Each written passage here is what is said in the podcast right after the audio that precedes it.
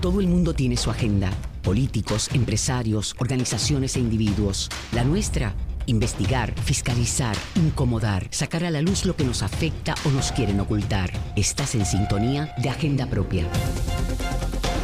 Saludos y bienvenidos y bienvenidas a otra edición de Agenda Propia. Soy Damari Suárez y les invito, como de costumbre, a acompañarme durante esta hora en el único programa en la radio puertorriqueña especializado en la investigación a fondo y en la fiscalización. Agenda Propia es un espacio semanal que producimos en el Centro de Periodismo Investigativo en el que discutimos de manera crítica todo el quehacer noticioso, económico y social del país. Manténganse informados sobre nuestras investigaciones buscando nuestra página www.periodismoinvestigativo.com. También nos pueden encontrar en las redes sociales del centro, tanto en Twitter como en Instagram y en Facebook como arroba CPIPR. Y en nuestra agenda del día hoy hablaremos sobre una historia publicada por el centro que recoge las experiencias vividas por mujeres en el mundo del deporte. Los hallazgos de la investigación apuntan a un patrón de discrimen y hostigamiento contra las atletas sin que existan protocolos adecuados en un mundo dominado por hombres. Además, hoy también hablaremos sobre el saldo del proyecto de alfabetización de medios del centro conocido como Medios con el primer grupo de jóvenes que recientemente presentaron sus trabajos tras 13 intensas semanas de talleres educativos. En la parte final del programa, hoy le echaremos una mirada a la segunda ronda de vistas públicas efectuadas por la Comisión Cameral de Gobierno sobre el proyecto que pretende derogar y enmendar las leyes de datos abiertos y transparencia respectivamente. También les daremos detalles sobre el lanzamiento mañana martes del podcast de cerca. ¿De qué se trata? Ya le decimos, para eso iniciemos Agenda Propia. Esta es La Piedra en el Zapato Discrimen y hostigamiento, rivales de las mujeres en la cancha del deporte puertorriqueño. Este es el título del reportaje investigativo del compañero Rafael Díaz Torres, en la que jugadoras de voleibol y softball contaron sus experiencias en este ambiente poco regulado en cuanto a la protección de los derechos de las mujeres y obviamente uno copado por una dirigencia masculina. Saludos, Rafael, bienvenido a Agenda Propia. Saludos, Damaris, y a toda la audiencia de Agenda Propia. No solo hablaste con ellas, sino que además la unidad de investigación de género del CPI creó una especie de cuestionario sobre hostigamiento en el deporte. Primero, quizá un poco cuéntanos en términos generales qué experiencias suelen pasar, ¿verdad?, según estas mujeres en el deporte. Claro, eh, como mencionaste, eh, esta investigación fue parte de la unidad investigativa de género que es una alianza entre el Centro de Periodismo Investigativo y el medio feminista Todas, y tuvimos la oportunidad de distribuir ese cuestionario a un total de 15 mujeres eh, o que practicaron voleibol o softball o que aún todavía están activas eh, a nivel de deporte, eh, ya sea profesional o universitario. Y, y, es interesante porque de, de las 15 participantes o quienes contestaron este cuestionario, eh, en, pues realmente hubo cuatro que dijeron que han experimentado algún tipo de hostigamiento.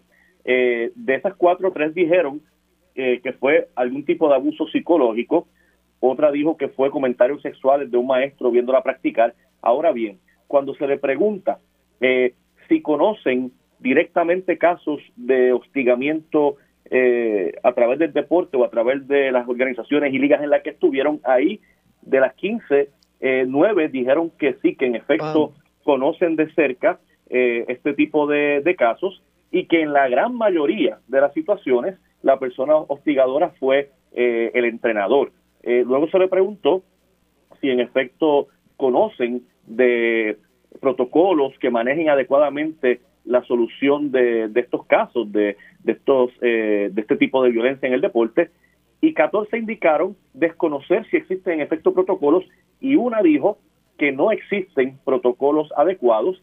Eh, todas coincidieron en que estos protocolos tienen que estar accesibles, no solamente para eh, quienes son atletas, ¿verdad? Para que conozcan eh, qué posibilidades hay de manejar estos casos, para que conozcan sus derechos, pero sobre todo para quienes están al frente, ya sea de equipos como entrenadores o al frente de clubes deportivos, para que puedan saber ¿verdad? hasta dónde llega eh, su límite como administradores o entrenadores.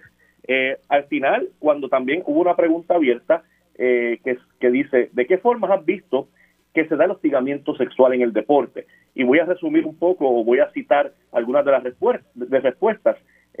indicaron, se acercan mucho o te tocan, gritan improperios con connotaciones sexuales desde las gradas o alrededor de las canchas y parques, así que también vemos que hay eh, un tipo de acoso desde el público que muchas veces se invisibiliza y las ligas no eh, toman cartas en el asunto. También plantearon que algunos dirigentes o coaches hacen comentarios fuera de lugar y miradas raras, también de la manera en cómo te tocan con la excusa de ayudarte a posicionarte o mejorar tu posición durante el entrenamiento, también el acoso verbal, eh, acercamientos no deseados por parte de dirigentes o la fanaticada, amenaza de despido en caso de no permitir dicho acercamiento. Y esto, esto es un problema que sabemos que ha existido por años, que aunque los casos que tocamos en, este, en esta investigación son el voleibol y el softball, ocurren en todos los deportes. Pero entonces siempre la pregunta es, ¿por qué continúa ocurriendo o por qué quedan impunes? Y ahí es que, más allá de las 15 mujeres que participaron del cuestionario, eh, nos dimos a la tarea de hablar con algunas jugadoras eh, o exjugadoras profesionales eh, que son reconocidas, que han representado a Puerto Rico. Ah, y, aquí, acá, hagamos un alto, Rafael, para explicar lo del cuestionario es importante porque no se tenían que, que no tenían que identificarse, así que libremente podían hablar sobre estos casos o posibles casos de hostigamiento y sus experiencias cercanas y propias. Pero entonces también lograste conversar con ex atletas que confirmaron algunos de los casos. Correcto. Y y hay una, eh, hay básicamente eh, un parecer generalizado de que muchas veces, bueno, la, la raíz de, este problema, más allá de que en el deporte, eh, el, deporte ha quedado rezagado en, en, los temas de perspectiva de género y educación dirigida a, a, este tipo de perspectivas o de miradas, también me, me indicaron que hay un problema de encubrimiento enorme muchas veces cuando los entrenadores son quienes hostigan, se puede llevar una queja ante el club, pero la relación estrecha que pueda haber entre el directivo, el presidente del club y el entrenador es algo que incide en que no se tomen cartas en el asunto. Incluso a veces, según lo que me indicaron, terminan echándole la culpa a la víctima. Eh, también hay un también hay un discrimen por su orientación sexual, según leí. Correcto, correcto. Sí, cuando vemos la violencia de género en el deporte, además del hostigamiento sexual, eh, se da todavía eh, eh, un, discrimen por orientación sexual. De hecho, aquí entonces vamos al caso particular del softball, con varias fuentes que se hablaron, incluso después de haberse publicado el reportaje el pasado jueves, continuó llegando información validando que hay dirigentes, hay entrenadores de softball en Puerto Rico que todavía abiertamente en reuniones le dicen a las jugadoras, eh, miren, yo no estoy de acuerdo con el estilo de vida de ustedes, así que háganlo fuera, pero no dejen eh, saber o no eh, hagan acciones aquí en estos eventos deportivos que saquen a relucir cuál es su orientación sexual. Y obviamente una de las personas que salió a, relucir, que obviamente se contactó a través de la UPR, es precisamente el entrenador, el dirigente de las Jerezanas, eh, en el softball, en la Liga Atlética Interuniversitaria, eh, quien a su vez eh, es dirigente de la Selección Nacional de Puerto Rico. Y es bien interesante porque yo al inicio de este reportaje contacté jugadoras del pasado, jugadoras que estuvieron activas en las décadas de los 70, 1980, la década de los 90, incluso que participaron en las Olimpiadas de 1996 en Atlanta, representando a Puerto Rico en el softball. Y en efecto me confirman que en esa época eh, el entonces dirigente eh, Alejandro Junior Cruz, que era también alcalde de Guaynabo, eh, le reunía a las jugadoras lesbianas y les decía, miren, aquí no, no traigan a reducir su orientación sexual, pero eso son décadas pasadas. Todavía en el 2022 sigue ocurriendo. Y yo creo que es algo que, que debe crear un tipo de reflexión porque si queremos ver el deporte como un elemento educativo, pues tenemos que eh, proteger a las atletas. Parece que tuvimos algún problema con el bumper de la cita directa. Para hablar sobre esta historia, conectamos con la ex voleibolista de la Liga de Voleibol Superior Femenina y el circuito playero, Yarlín Santiago. Saludos y bienvenida a Agenda Propia. Saludos, buenas tardes para ustedes en el estudio y a todos los que escuchan. Eh, principalmente, ¿cuál, ¿cuál, ha sido, ¿cuál ha sido su experiencia? Porque has mencionado previamente que gran parte de la violencia verbal y acoso proviene del público. En mi caso particular, eh, yo por lo menos pues nunca tuve, no puedo hablarte ¿verdad? de alguna experiencia eh, personal con relación a algún técnico, algún administrador. Sin embargo, pues sí, el acoso verbal por parte de la fanaticada es yo en mi verdad experiencia como mencioné es lo más lo más común ciertamente. Rafa. No no no estoy escuchando parece parece no parece que, que, se, que se cayó la llamada. Que, que cómo cómo has enfrentado esta, estas situaciones verdad y, y qué gestiones se deben hacer para combatir este problema Mira, en realidad, eh, como, como yo mencionaba y le había explicado al, compañero que me, que me entrevistó, eh, es un poco complejo en el sentido de que el fanático, cuando paga una taquilla por entrar a disfrutar de un partido, piensa que tiene un derecho de poder dispotricar, ¿verdad? Y, gritar y, y, realmente comentar como, como le parece. No, no considerando que a veces, pues, este, ¿verdad? Es su opinión o sus expresiones son ofensivas. No solamente, ¿verdad?, para, para mí como atleta, que puedo estar en el escenario, sino también para mis familiares y, personas, amistades que estén alrededor. Entonces, es un poco complicado cómo tú controlas ese tipo de ataques eh, verbales, eh, ese tipo de, acoso en, ocasiones, eh, de agresión, porque en muchas ocasiones, pues no es, o sea, no, no necesariamente son eh, eh, todo el tiempo cosas bonitas. ¿Ves? El, fanático cuando es bien fanático y está en contra, pues también ataca y, agrede verbalmente. de hecho, a, la luz de, de lo que planteaste y que fue citado sobre eh, este tipo de comentarios y violencias de la fanaticada hacia tu persona y otras jugadoras, salió a relucir que escribieron jugadoras o exjugadoras diciendo que eh, hay fanáticos que incluso en todos los juegos o después de todos los juegos siempre piden una foto eh, a las jugadoras eh, y no necesariamente ¿verdad? de una manera de, admiración, sino con quizás una, un interés de sexualizar a las jugadoras. y mencionaste que en tu caso, tu experiencia como jugadora del circuito de voleibol de playa, tenías que tener, ¿verdad?, una paciencia, una madurez inmensa eh, precisamente por, por el aspecto de los uniformes que, que son tienden a ser mucho más reducidos en el voleibol de playa. Eh, así que, eh, ¿cómo ves realmente este, esta violencia de, fanáticos y fanáticas? Eh, ¿Cómo puedes, obviamente, cómo las relacionas con esta sexualización de las jugadoras? Sí, bueno, el, el cómo lo veo pues, es, incómodo realmente y es bien incómodo no solamente, como mencioné, para el atleta que está expuesto, sino también para los familiares y amistades que pueden estar en la grada, escuchando y experimentando también el, tipo de, agresión. En, en, ocasiones, como mencionas, eh, sí eh, existen los fanáticos que quieren tomarse fotos, que quieren un autógrafo de manera legítima, ¿verdad? Ingenua, pero sí hay otros que no necesariamente lo hacen con esa intención. Entonces, eh, pues uno también como deportista eh, tiene que tomar la, difícil decisión de pues decir si lo hago o no, ¿verdad? Yo estoy en mi derecho de pues aceptar eh, una invitación a tomar una foto o, darte un autógrafo o rechazarlo, ¿verdad? obviamente pues es incómodo, o sea, es sumamente incómodo y como mencioné, en, en, ocasiones no necesariamente son cosas bonitas, hay, hay, hay, hay veces que sí, pues hay admiración y pues en mi caso particular, cuando yo empecé a jugar voleibol de playa, pues el, el, entrenamiento te prepara físicamente. Eh, tú lo mencionas, el, uniforme es, uno pues particular. Entonces, y no y es algo que no es solamente aquí en Puerto Rico. Yo tuve la oportunidad de jugar en el exterior, eh, en muchos países eh, fuera de Puerto Rico y también este, es algo que es bien común en cuanto a la, bien común en cuanto a la fanaticada, eh, de expresarse, eh, ¿verdad? Y atacar de, diferentes formas.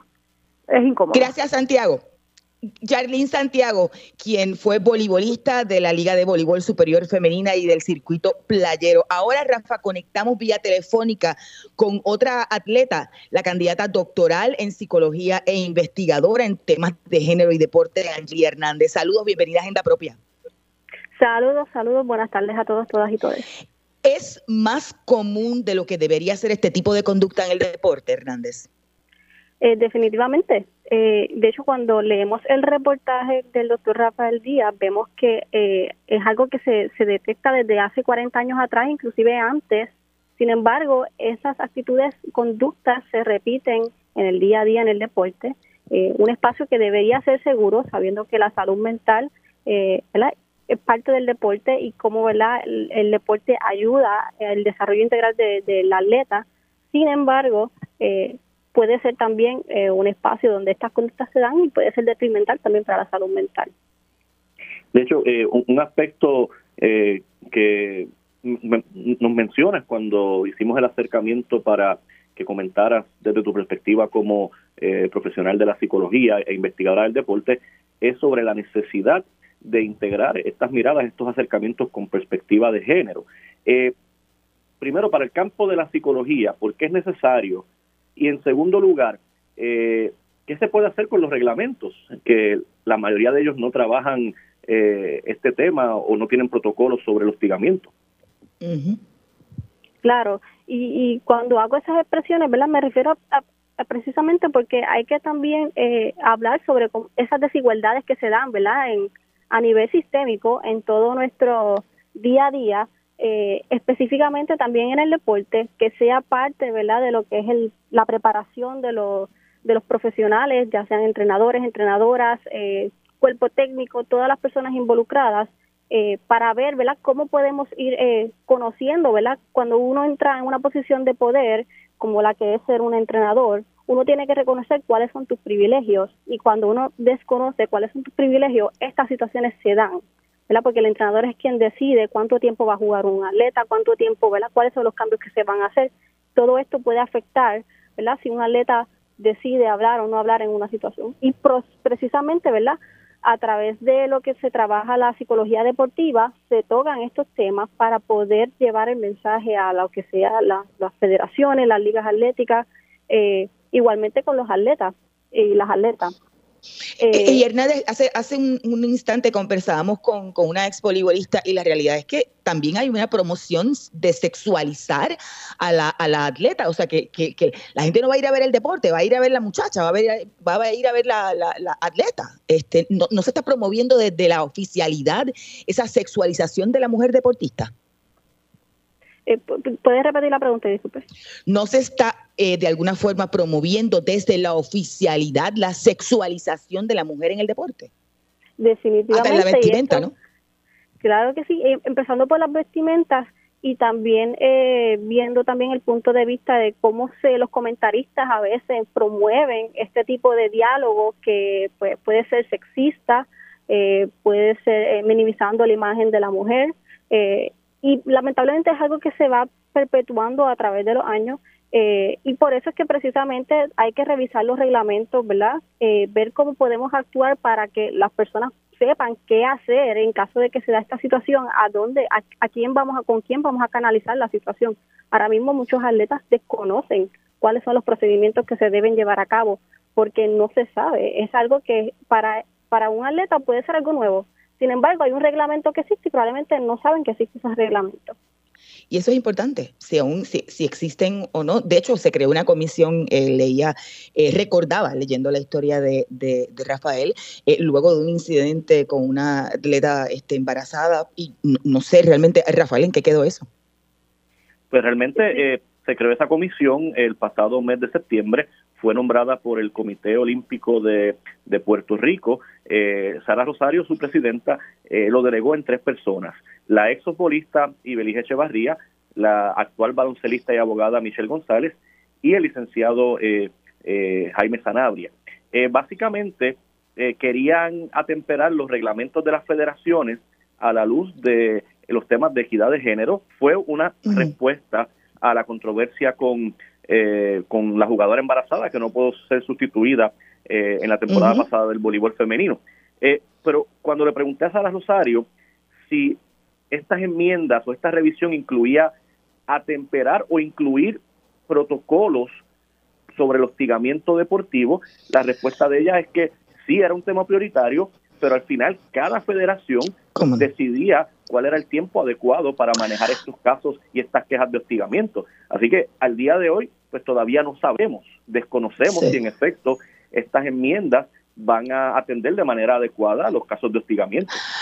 Gracias Hernández, que ya conectamos con nuestra próxima invitada. Gracias Erangeli Hernández, quien es candidata doctoral en psicología e investigadora en temas de género y deporte. Y Rafael, conectamos finalmente con la ex jugadora de la Selección Nacional de Softball de Puerto Rico y actual entrenadora Elba Ifel Lebrón. Saludos y bienvenida a Agenda Propia.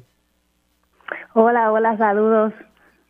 ¿Cómo ves la situación de la Federación de Softball de Puerto Rico en cuanto a la participación de la mujer, por ejemplo, en puestos directivos y como entrenadoras? Pues mira, hace muchos años que ya la Federación de Softball no tiene entrenadoras, ni no hay ninguna mujer que, que sea parte de, la federación como tal. Yo creo que, eso es uno de los, problemas y es la base, ¿no? Para que muchas cosas estén, estén pasando y no se le dé la importancia a la mujer en ese deporte.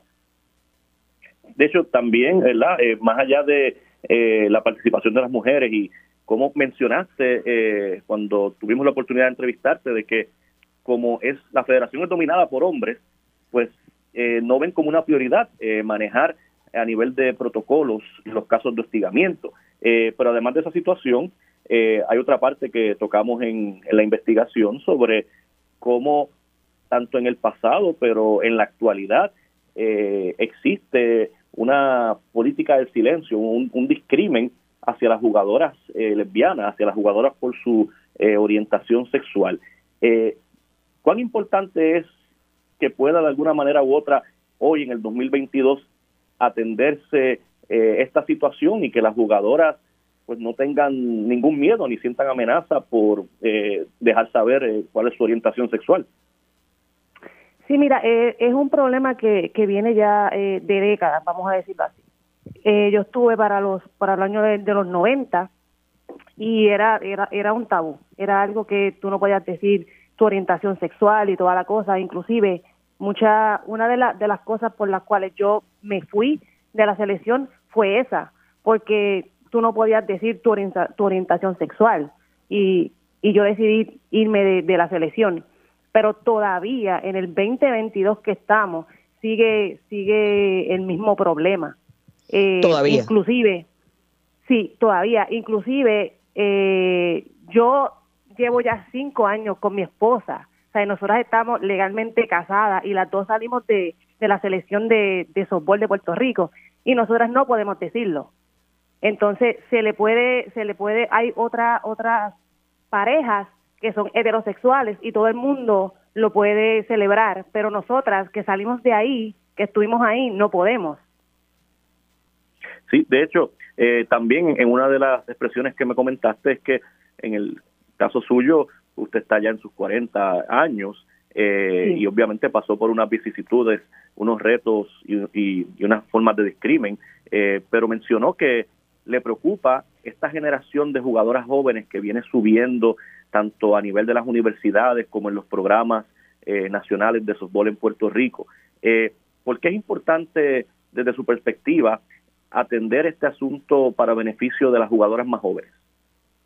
Pues claro, eh, cuando tú puedes ser tú, cuando tú eres libre, tú vas a dar un rendimiento mucho más que, que si tienes que estar diciendo quizás tengo que modificar mi forma de caminar o tengo que estar más pendiente a, lo que lo que yo soy es como que es, eso te, te, te, da miedo, ¿no? Y no vas a dar a lo mejor el rendimiento 100%. Así que esta nueva generación que viene, que sabemos que es completamente diferente, que es una generación mucho más libre, a lo mejor no, no sienten la libertad en su, en su deporte, de, ser quien son. Y, y yo creo que debemos de darle un poquito más de, de libertad, ¿no? para que ellas puedan rendir el 100% en el, en el deporte.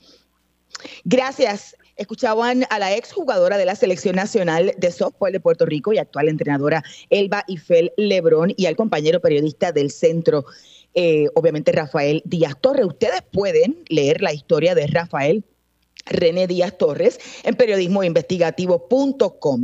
Vamos a una breve pausa, pero manténgase en sintonía que al regreso hablamos sobre el proyecto de alfabetización mediática del centro Medioscopio. Usted escucha Agenda Propia.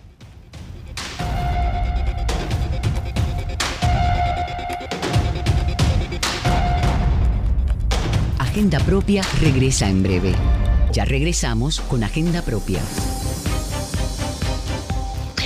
Así es, estamos de regreso en Agenda Propia, el programa producido por el Centro de Periodismo Investigativo. Yo soy Damari Suárez y como siempre les recuerdo buscar nuestras historias en periodismoinvestigativo.com, en las redes sociales del centro, así como en el portal de fiscalización Los Chavos de María.com.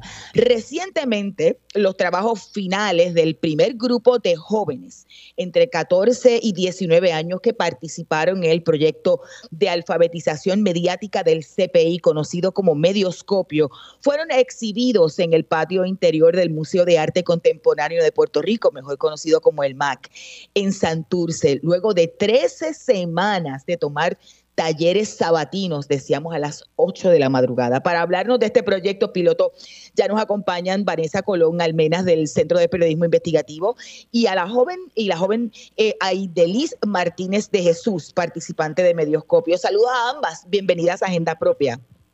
Eh, saludos de Amari, saludos a la audiencia, saludos a todo el mundo del archipiélago de Puerto Rico y, en, y hoy especial a, a todos los loiseños y loiseñas. Me dicen que ya conectamos con Aidelis también. Aidelis Martínez de Jesús está en línea telefónica. Saludos, ¿cómo estás? Buenas tardes. Bienvenida a Agenda Buenas Propia. tardes. Muchas gracias por la invitación. Bueno, yo quiero primero un poco que, que, que hablemos con, con, Vanessa para que ella nos hable a nosotros de qué es Medioscopio. Pues como mencionaste, Medioscopio fue una iniciativa que surgió entre eh, el, una alianza entre el Centro de Periodismo Investigativo, el Museo de Arte Contemporánea y con el apoyo de eh, la organización Aspira. Eh, estuvimos por 13, 13 semanas eh, trabajando todos los sábados con un grupo de jóvenes ofreciendo talleres relacionados a la libertad de expresión, el derecho al acceso a la información, cómo identificar noticias falsas, herramientas para contrarrestarlas, importante cómo crear el propio contenido, ¿no? Eh, Claro. Porque lo que queríamos es que este grupo de jóvenes no solamente tuvieran una mirada crítica a los a las noticias, a la información que verdad que consumimos, sino que también pues pudieran crear su propio contenido. Así que uno de los propósitos también era desarrollar eh, reporteros ciudadanos y reporteras ciudadanas. Eh, para eso, pues no solamente tuvimos los talleres en, en Loíza, sino que también hicimos dos visitas a, fuera de Loíza. Estuvimos en la colección puertorriqueña de la Biblioteca Lázaro en la Universidad de. Puerto Rico. Y eh, también, bueno, estuvimos en Piñones, eh, hicimos un recorrido por el paseo tablado de- del Bosque Nacional de Piñones, eh, tomando fotos con sus propios eh, ap- aparatos, sus propios celulares, eh, que al final, cuando fue el cierre de la actividad, pues no solamente ellos presentaron tres proyectos, eh, eh, sino que también pues se hizo una exhibición de fotos Qué que chévere. tomaron durante el recorrido en el Bosque Nacional de Piñones. Va- Vanessa, pasemos con Aidelis un, momento, porque esta joven de 17 años formó parte del grupo que creó la página de Facebook Revive el Deporte Loiseño. Pero primero me gustaría que, nos hablara sobre la experiencia. ¿Cómo fue esa experiencia para, para, para Aidelis? Pues fue una experiencia bastante enri- enriquecedora porque no, no tenía idea que podía ser algo útil para mi comunidad y otras comunidades. Los ¿Podría, talleres, eh, Aidelis, comentarle un poco sobre el propósito de la página? Claro. Pues la página nosotros la iniciamos para hablar sobre los diferentes tipos de instalaciones, su cómo está ese, su estatus, su, cuándo la iban a reparar, sobre la reactivación de diferentes tipos de ligas, eh, sobre mencionar soluciones, buscar soluciones para esta y pues, otras cosas. Es importante eh, hacer hincapié que no solamente, ¿verdad? Se le se le enseñaron teorías, sino que también pues tuvieron la oportunidad de trabajar con algunas herramientas para eh, crear el contenido, o sea, más allá, ¿verdad? De las redes sociales que pues normalmente conocemos como la principal, la de Facebook, sino que también en el caso de, de Aidelis, ella tuvo la oportunidad de, crear el, el, logotipo de la página de, de, se llama Revive el Deporte Loiseño, eh, que a su vez también pues ayudó también a crear en, eh, otros logotipos de las otras dos, de, la, de los otros dos eh, proyectos. Ellos se dividió el grupo en tres, y no solamente se creó la página de Facebook, sino también se creó, se produjo un podcast eh, que es muy interesante porque este grupo decidió pues darle eh, eh, vida para que sea reconocida la comunidad de gamers en, en Loíza. ¡Qué chévere! Sí, eh, eh, fue, fue como un, descubrimiento, ¿no? Miren, nosotros existimos, mm, eh, queremos que también seamos reconocidos como parte de que aquí hay un grupo de, jugadores, de verdad, que somos aficionados a estos videojuegos. y también se produjo una, una página, una especie de diálogo que se llama, lo se produce también por Facebook, se hacen diálogos en Facebook Live eh, que se llama Atukiti Aula Loiseña. Ese es un grupo que se dedica, eh, el propósito de ellos es pues tocar temas en específicos relacionados, ¿verdad?, a que le afectan a la comunidad y no solamente exponerlos, sino también pues buscar soluciones. El primero estuvieron trabajando con el tema del machismo y eh, invitaron a Tania Rosario de Taller Salud y estuvieron entrevistándola con relación al tema. Ay, Delis, eh, eh, ¿entiendes que los talleres te van a servir para el futuro? O sea, 13 eh, semanas intensas de trabajo. ¿Hubieses podido crear, qué sé yo, ese logotipo y la, la página y ese concepto sin, sin estos talleres? Pues sí, estos talleres me podrían hacer útil en un futuro. la creación de proyectos, en, en el trabajo, en una vida laboral. Pues considero que sí, sería muy útil y compartirlos con más personas también. Y no sé si Vanessa tiene otra pregunta, pero yo me muero de la curiosidad. Entre ustedes tienen que haber hablado durante todas estas 13 semanas. ¿Cómo, cómo sentías y qué te decían? ¿Qué, qué se comentaban entre ustedes antes y durante y después de cada uno de los talleres? me muero de la curiosidad. Es que fue como que algo que no, está, no teníamos idea. O sea, fue como que algunos sentían curiosidad, otros les resultaba diferente, o sea que hubo mucha diversidad de opiniones entre todos. Y durante pues fue bastante interesante los talleres, muchos eran buenos en uno, otros se capacitaban mejor en otro, pues fue un fue un momento de compartir entre nosotros mismos. Y qué chévere y antes de pasar con, Vanessa, Vanessa, estoy viendo el, logotipo que creó este Aidelis y realmente está chulísimo. Está en la historia que, escribió Vanessa y que publica. Pueden buscarlo en periodismoinvestigativo.com. Está chulísimo, te felicito. Yo creo que, que, sería bueno, Aidelis, que le comente sobre la experiencia que tuvieron el viernes pasado, eh, en la que tuvieron la oportunidad de entrevistar a, a alguien del gobierno municipal de Loíza. Eh, sí, el pasado viernes tuvimos una pequeña entrevista con la honorable alcaldesa de Loíza, Juliana Nazario, y el presidente de la legislatura, Joel Chiclana. Nos concedieron unos minutos para nuestras preguntas y dudas, que fue bastante emocionante, pues nunca habíamos tenido ese tipo de conversación con alguien del gobierno municipal, por lo menos yo, y fue una experiencia bastante agradable.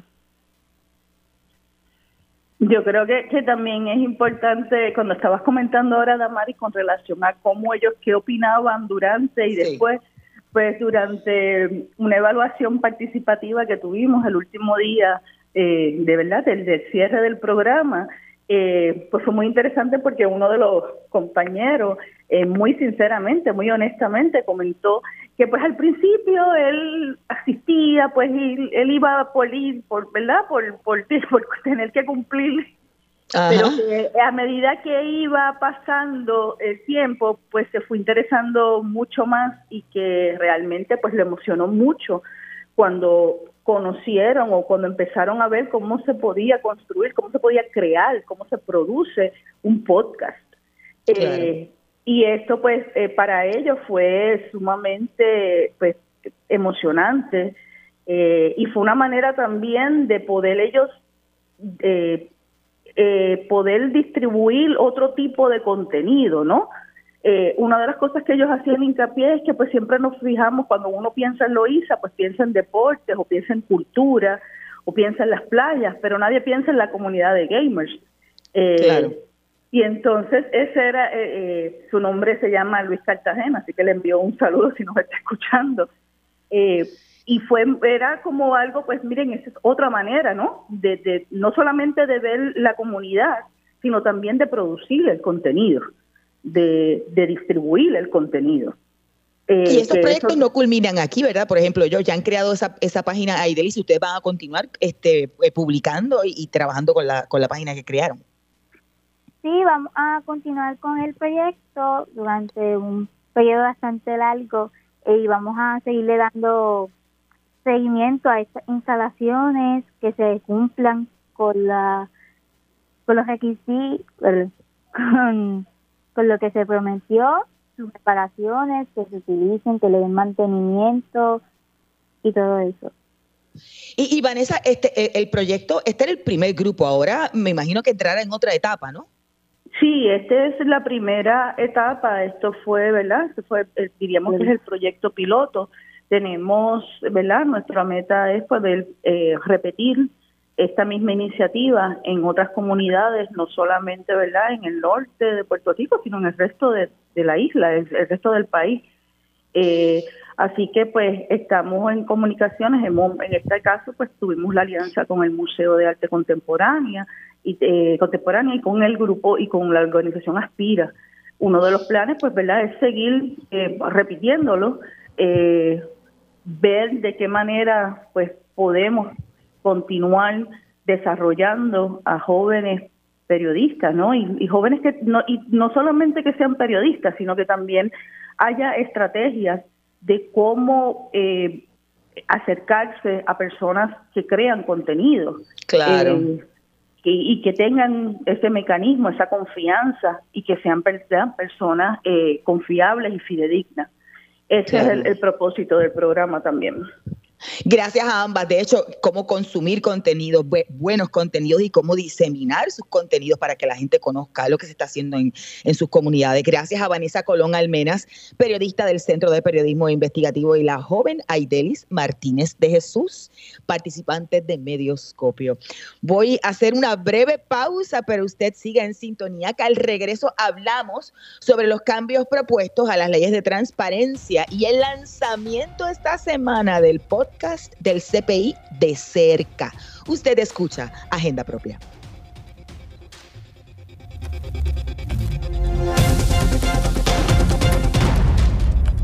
Agenda Propia regresa en breve. Ya regresamos con Agenda Propia.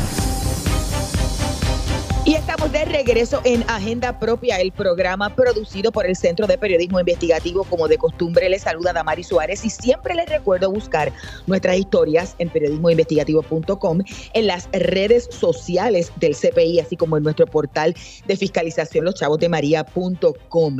La pasada semana se efectuó la segunda vista pública de la Comisión de Gobierno en la Cámara de Representantes sobre el proyecto de la Cámara 1303 que busca derogar la ley de datos abiertos y enmendar la, ley o la mal llamada ley de transparencia. En la vista eh, compareció eh, el Departamento de Justicia, que dicho sea de paso, no había podido comparecer a la primera audiencia que se efectuó hace ya varias semanas en la comisión.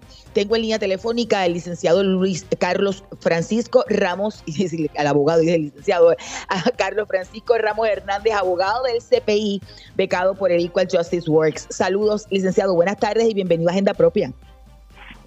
Muy buenas tardes, Damari, buenas tardes a todas las personas que sintonizan Agenda Propia. Y para contextualizar a los amigos de Agenda Propia, el CPI, además del Centro de Periodismo Investigativo y otras dependencias públicas, asistieron a esa primera ronda de vistas públicas.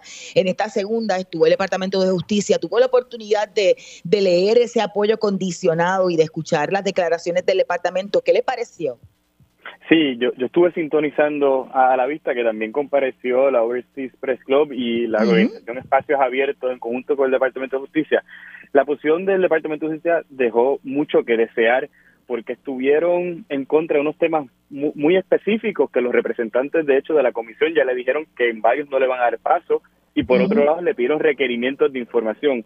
En términos principales, ellos se oponen eh, a, cómo se va a divulgar un sumario fiscal, ¿verdad? Eh, donde, digamos, el expediente del caso, de, de casos que se procesan criminalmente en Puerto Rico. El proyecto de ley dispone que después de 20 años, ¿verdad? Eh, un, sumario fiscal se puede hacer público.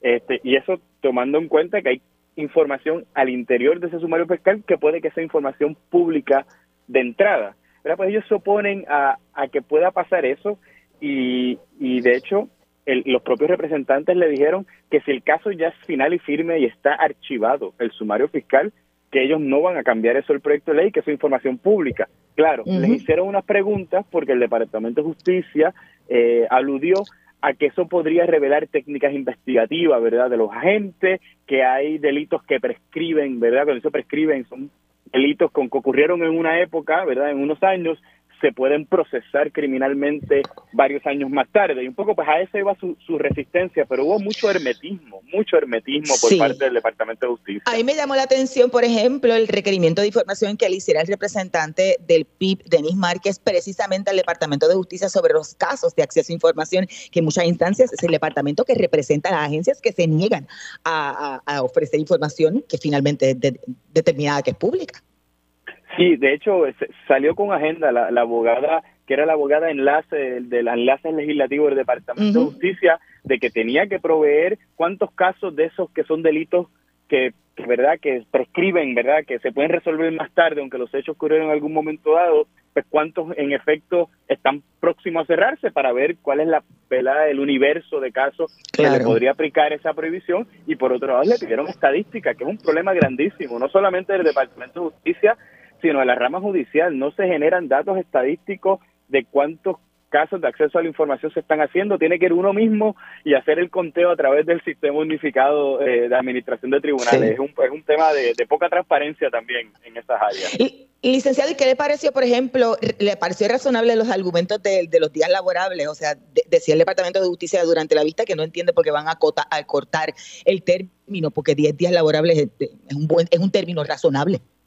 No, no, me parece, y quedaron mal parados también porque los representantes le dijeron que eso es algo que no iban a transar, que en eso hay consenso de las diferentes organizaciones que tienen práctica, ¿verdad? Como el CPI y otras organizaciones de hacer solicitudes de información de que el término se va a reducir a cinco días laborables y que internamente pues cada agencia tiene que hacer sus ajustes, que hoy día con los avances tecnológicos pues que eh, es un tiempo razonable y que siempre hay una prórroga que puede pedir y que está establecido en ley, así que yo creo que, no pudieron defenderse. La, abogada que fue en representación del, del, Departamento de Justicia, a mi entender, parece que no domina la ley y que fue la enviaron para leer la ponencia que firmó el secretario de Justicia porque no pudo defender la postura del Departamento de Justicia y las preguntas que le hicieron los distintos representantes así lo demostraron. Y, eh, por, por, por, ejemplo, esa, esa, esa defensa de, de los representantes y los legisladores sobre esos eh, momentos puntuales de objeción del Departamento de Justicia abona un buen camino de que en efecto hay una, un ánimo muy distinto en la Asamblea Legislativa, pero pregunto, eh, ¿puede ser lo contrario en términos de una posible, un posible veto o no firma o lo que sea del, del gobernador, que después de todo escucha el Departamento de Justicia? Sí, e, eso es una de las cosas que, que, yo creo que los legisladores estaban analizando, por eso le hicieron ese requerimiento de información, que contestaran preguntas, ¿verdad?, de seguimiento, porque y lo dijeron claramente, el presidente de la comisión, Jesús Manuel Ortiz, lo dijo, el representante dijo, para nosotros es muy importante la postura de justicia, porque ellos tienen en agenda, y lo dieron a entender, que su meta es sacar el proyecto de ley de comisión y si se puede llevarlo a votación el pleno antes de que acabe la sesión legislativa que acaba, ¿verdad?, ahora finales de julio, ¿verdad? Y que después corra su, su curso en, en, el Senado. Así que un poco, pues se están adelantando de que ya vemos resistencia. Eso sí, ojo, la, la representante que estuvo en el Departamento de Justicia dijo que salvo esos esas enmiendas que sugerían, veían con buenos ojos el proyecto de ley. Así que un poco de contradicción en cuales no, no, está muy clara la postura de justicia y, eh, hay un poco de ambivalencia en cómo trabajar este tema. Gracias, licenciado, que ya conectamos con nuestro, nuestro próximo invitado. Escuchaban al licenciado Carlos Francisco Ramos Hernández, abogado del Centro de Periodismo Investigativo becado por la Equal Justice Works. Y ahora nos conectamos finalmente con el periodista del CPI, Luis Valentín. Saludos, Luis. Bienvenido a Agenda Propia. Hola Damaris y saludos a todos los radioescuchas. Luis está a cargo del proyecto de podcast del CPI, se llama De Cerca, ¿verdad? Y estrena mañana. Háblanos del proyecto. Es así, este, estamos muy entusiasmados ya que por fin mañana saldrá el primer episodio del primer podcast que se produce desde el centro, eh, llamado De Cerca. El primer episodio se titula El Señor Sargazo y, nada, para contar un poquito, ¿verdad? La idea de De Cerca es, es un podcast eh, narrativo eh, donde pretendemos, ¿verdad?, dar una mirada a profundidad distinta, breves a lo que vemos en los reportajes escritos, pero, pero no obstante, seguimos mirando las investigaciones, ¿verdad? Y, con el mismo rigor de trabajo que, tenemos en el centro. Y aquí podemos escuchar las voces, ¿verdad? De quienes nos cuentan sus historias y, además podemos conocer un poquito más este, los periodistas, ¿verdad? Nosotros, los que trabajamos y las que trabajamos en el, en el centro. Así que muy entusiasmado con este proyecto que, que comienza mañana. Entonces, será como una forma distinta de contar las historias que, que, que publicamos en el Centro de Periodismo Investigativo. Es así, claro, siempre van a estar ancladas, ¿verdad?, en la investigación de nuestros periodistas, eh, pero sí, la, la, ¿verdad?, el objetivo y, y cómo conceptualizamos, ¿verdad?, este proyecto es que queríamos darle una mirada distinta a los temas que, que tratamos ya de por sí en el centro, eh, principalmente, ¿verdad?, a través de lo que, lo que es el audio, ¿verdad?, el, claro. el, el, el ¿verdad?, el, recurso del podcast que nos permite, ¿verdad?, tener esa cercanía, escuchar eh, de primera mano, ¿verdad?, esas voces de las personas que entrevistamos y que, que citamos, ¿verdad?, en nuestra historia y a la misma vez este, darle una miradita, ¿verdad?, y conocer un poco más a los periodistas que, que, trabajamos en el centro eh, y las investigaciones, ¿no?, ese proceso que, que, todos nosotros, ¿verdad?, seguimos cuando, cuando estamos trabajando historias para el centro. Así que... ¿Qué,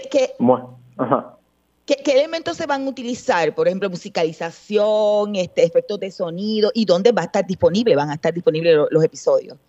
Sí, este, una buena pregunta. Eh, sí, todos los episodios van a estar musicalizados, la edición de sonido y, el diseño de sonido va a estar a cargo de, la gran Nore Feliciano, así que es un trabajo de producción bien alto, ¿verdad? Muy, eh, completo, eh, donde va a haber pues tanto elementos narrativos, pero también elementos de archivo, eh, sonidos, de verdad que es un, proyecto bien especial y que hemos estado trabajando por muchos meses y ya por fin, pues a partir de mañana sale sale el primer episodio del Señor Sargas y va a estar disponible en las plataformas, ¿verdad? Este, ya sabemos, Spotify, Apple, este Anchor, en nuestro canal de Anchor va a estar este también, porque ya a partir de mañana en nuestras redes sociales van a poder ver los links a las distintas plataformas para que puedan buscar el episodio y lo escuchen, son 20 minutos, la idea es que que todos nuestros episodios, ¿verdad?, sean así y, y, ya pues pronto saldrá un segundo episodio, ¿verdad?, después que salgamos de... Qué chévere. y, quizá un poco hablamos brevemente, sin adelantarnos, ¿verdad?, todo, pero ¿de qué se trata este primer episodio? Yo con el nombre del señor Sargazo ya sé, ya sé cuál. Ya sé cuál.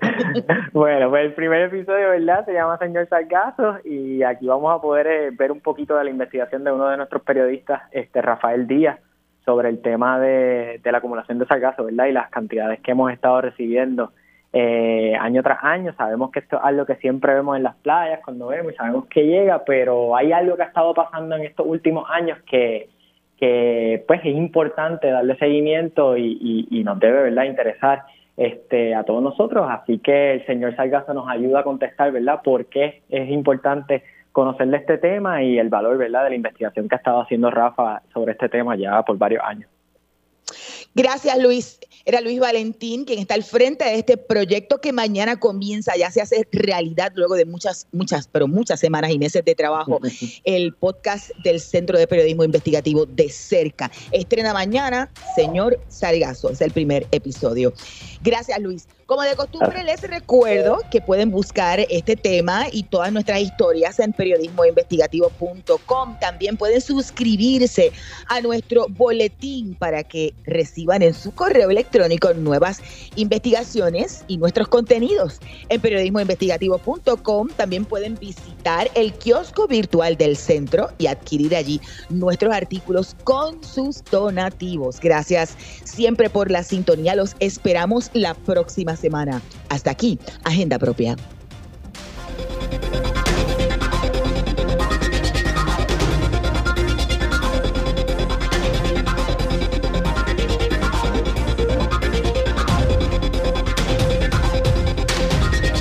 Radio Isla 1320, celebrando los 100 años de la radio en Puerto Rico. Únete a la celebración entrando a radioisla.tv y Radio Isla Móvil. Somos tu sentir, el sentir de Puerto Rico.